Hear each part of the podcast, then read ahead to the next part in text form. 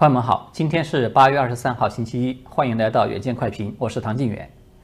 美国从阿富汗撤军的失误所引发的风波呢，它还在继续，但是看起来呢，拜登已经是熬过了最艰难的一周了。正如几乎所有的媒体都在报道的一样，就是美国彻底的从阿富汗抽身出来，它的目的呢，是为了要集中精力去应对中共的威胁，对吧？那么在这个周末呢，拜登他马上就有了一个行动，他在同一天任命了美国驻华和驻日本的大使人选。而稍早一点呢，中共这边也有一个引人注目的动作，也可以说它是一个出人意料的动作，就是在北京时间的八月二十号，中共呢是突然叫停了把这个反外国制裁法的这个法案呢纳入到香港的立法程序中。这两个动作呢一先一后。看起来呢，似乎是有某些内在的联系，也有一些分析呢，就认为说这是美中关系将要走向初步缓解的一个信号。因为中共这边嘛，他叫停反制裁法呢，无疑就是一种示好了。而拜登呢，随后就宣布说任命了驻华的大使，他也有某种回应的意味在里面。当然呢，对这个国际关系的解读呢，一向都是见仁见智的。呃，就我个人的看法呢，这二者之间啊，不能说它完全没有联系。至于说是不是美中因此就会走向缓和呢？恐怕未必。我们先来说一说中共叫停反外国制裁法这件事情。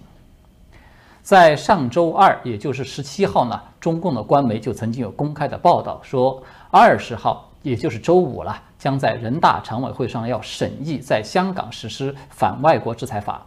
那么这个动作呢是备受瞩目的，因为这一来，它就意味着习近平他真的是准备要在香港和美国在金融领域，他要撸起袖子大干一场了。一大批在港的金融企业呢，都在急三火四的开会制定应急的方案。但是结果出人意料的是呢，在二十号这一天呢，并没有对该法案进行一个表决。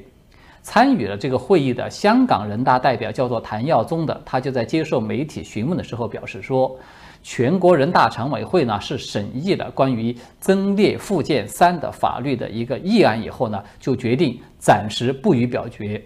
对有关的问题呢就暂时的搁置了，他们将会继续的进行研究。至于说这个研究的时间需要多长呢，他没有透露。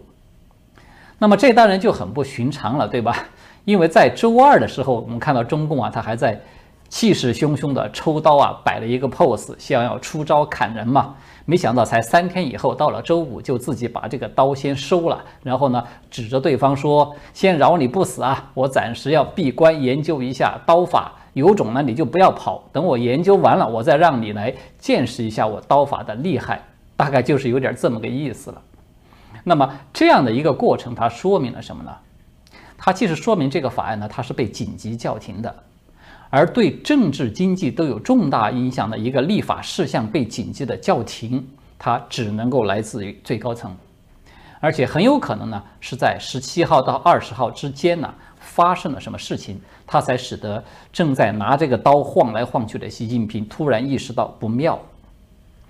我们来简单的做一个回溯，就会看到在十七号到二十号之间发生的大事其实是不少的。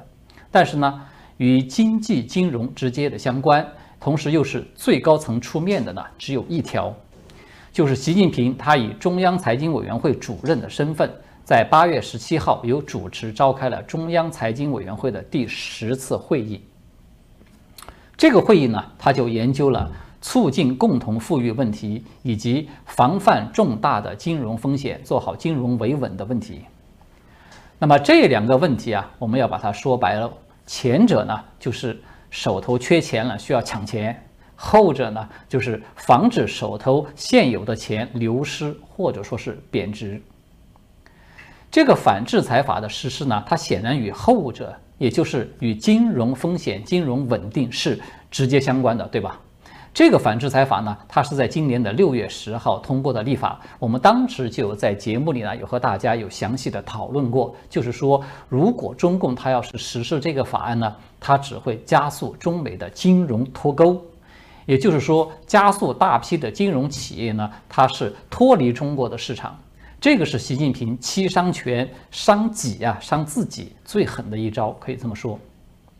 那么大陆的经济它本来就已经是不乐观的了。今年第二季度的经济数据啊，在没有疫情的情况之下，它居然都创下了一个历史新低。再加上习近平他对一系列上市的企业的重拳的削藩这种动作，使得中概股呢在短短的数周之内就疯狂的蒸发掉了七千五百亿美元，以至于连金融大鳄索罗斯，我们看到他都按捺不住了，出面在这个《华尔街日报》来发文痛批习近平。这种白左痛批毛左的局面，它居然会出现，它就说明啊，一向为中共说好话的华尔街，他们都在开始收紧自己的钱袋了。此外呢，从这个大陆的上周发布的三十一省市在上半年的财政收支的这个情况来看呢，仅仅只有上海市这一个地方，它是出现的是财政的盈余，其余的三十个省市全部都是负数。也就是说，连像广东啊、福建啊、浙江啊这些传统的收入的大省，都已经出现了入不敷出的情况了。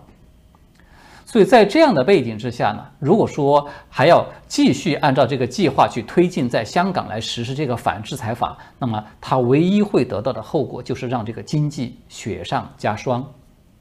也就是说呢，一旦该法案要是在香港落实，那么，所有在香港有业务的国际银行，他们都在这个执行美方制裁的时候，就会这面临二选一的压力了：要么就是支持美方，然后被中共所制裁；要么就是去支持了中共，然后被美方所制裁。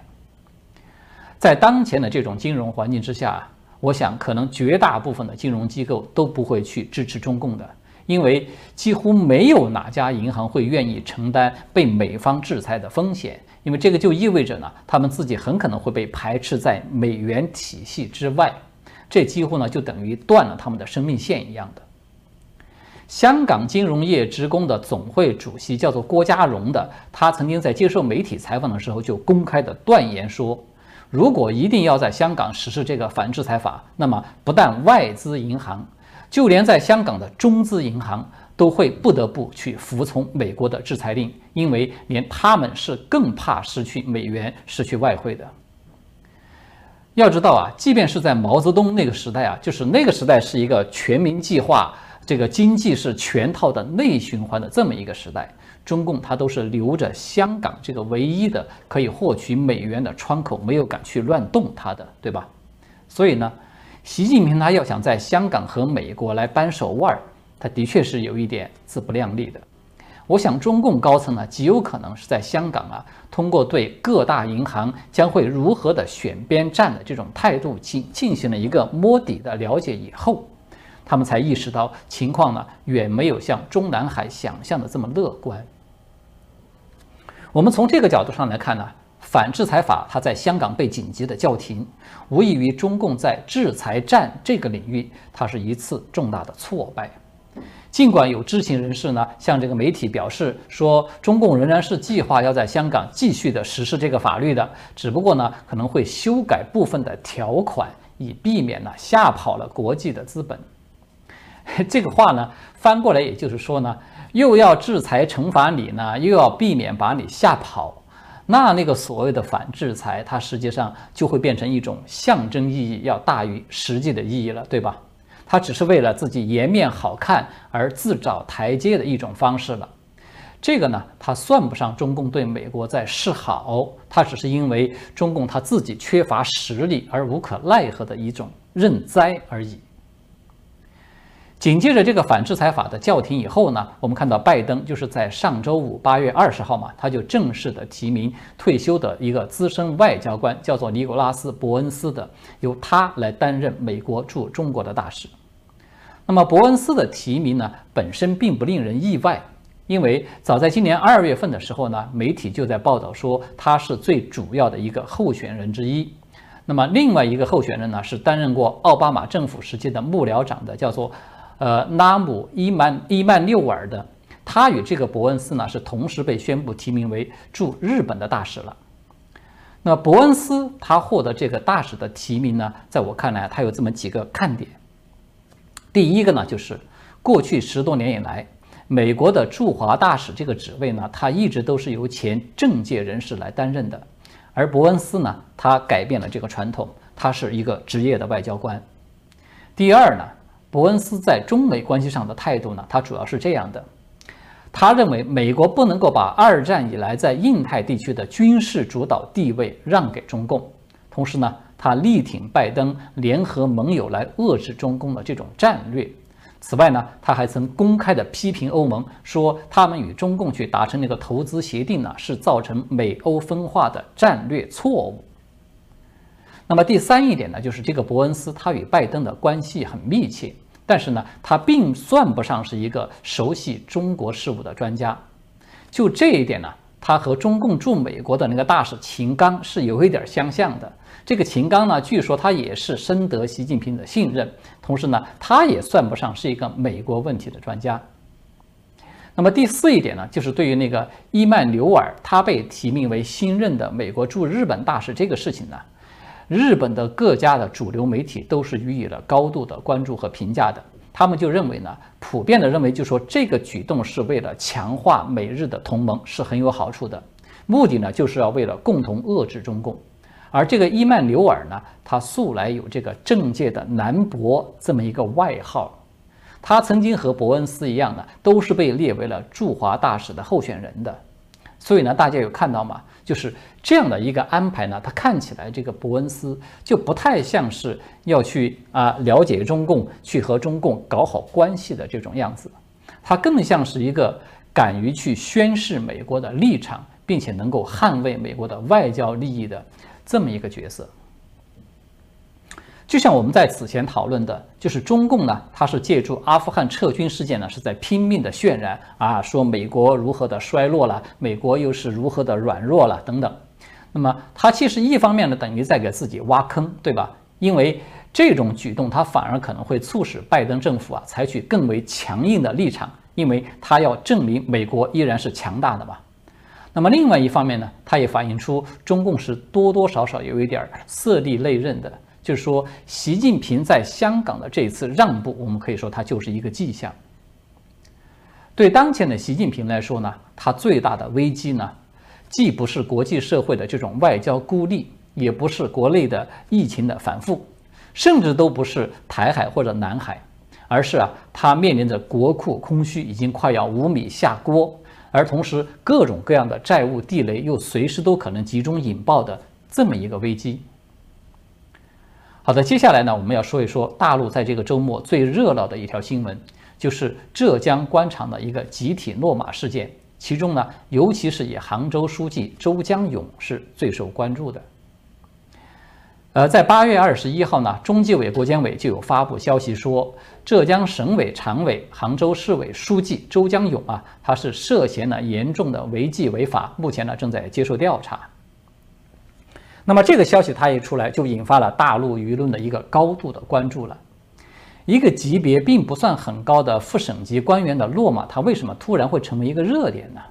我大致的归纳了一下呢，看起来有这么三大原因。第一个呢，就是这个周江勇呢，他普遍的被视为是习近平的浙江新军的一员，他又是在习近平的大本营浙江省任职。此番北戴河会议呢，刚刚才一结束，他就被拿下，结果呢，就引发了大众对习近平是不是他在这个北戴河是碰了钉子了，甚至是遇到了某种危机的一些猜测。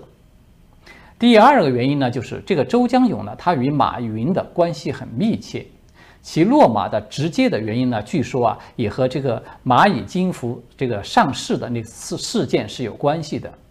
那么就有大陆的自媒体发文呢，就披露说，周的家属呢，他在蚂蚁金服上市之前呢，有抢购了大量的股份。那么那次的上市，大家可能都知道了，他最终啊是被习近平本人亲自给叫停的。随后呢，就掀起了一波整治互联网巨头的风暴，一直到现在都还没有停息的。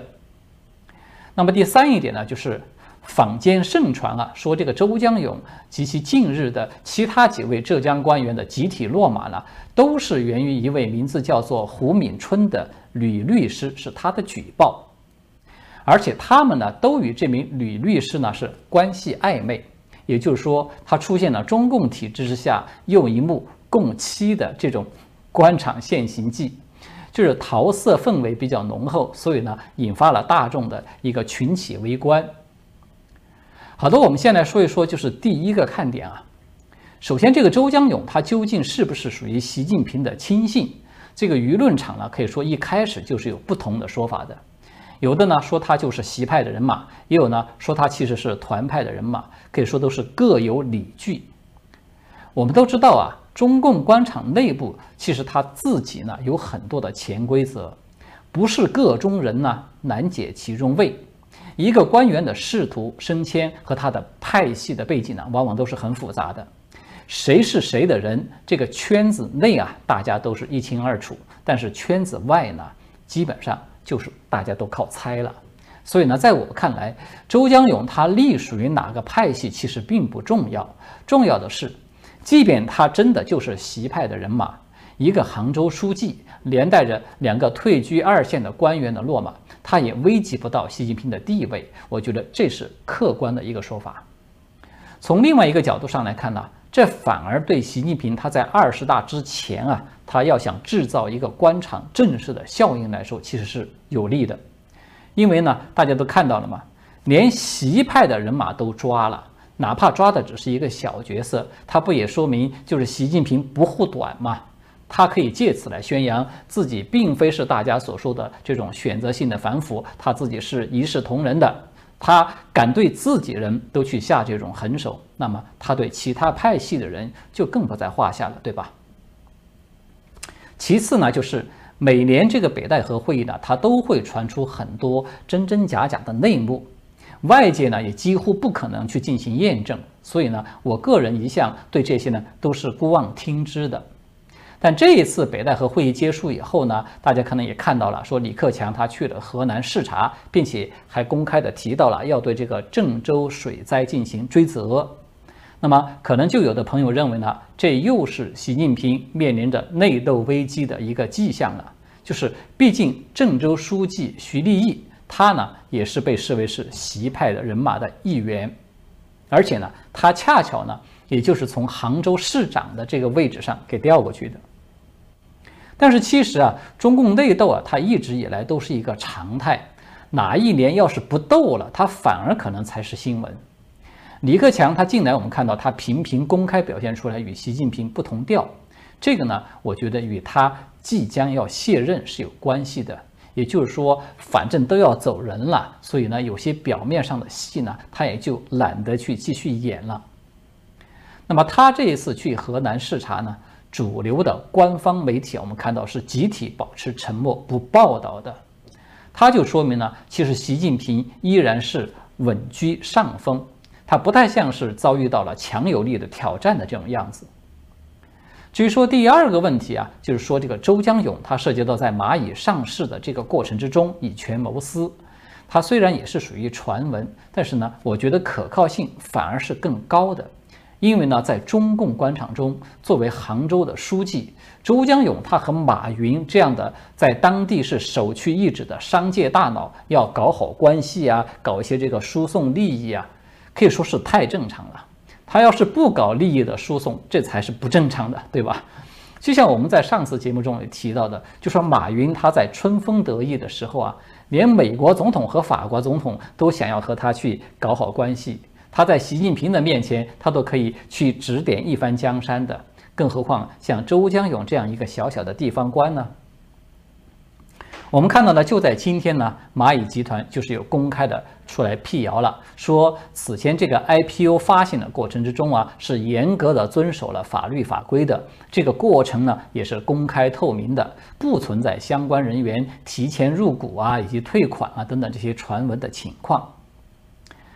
大家可能也都知道，是吧？就是中国大陆这个地方呢，它有一种特殊现象，就是说很多事情呢不辟谣还好，一辟谣呢，它反而就给坐实了。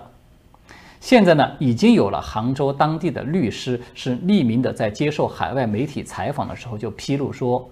卷入了这次蚂蚁 IPO 的内幕交易的人呢，其实远远不止周江勇这么几个人，而是还有很多的官员。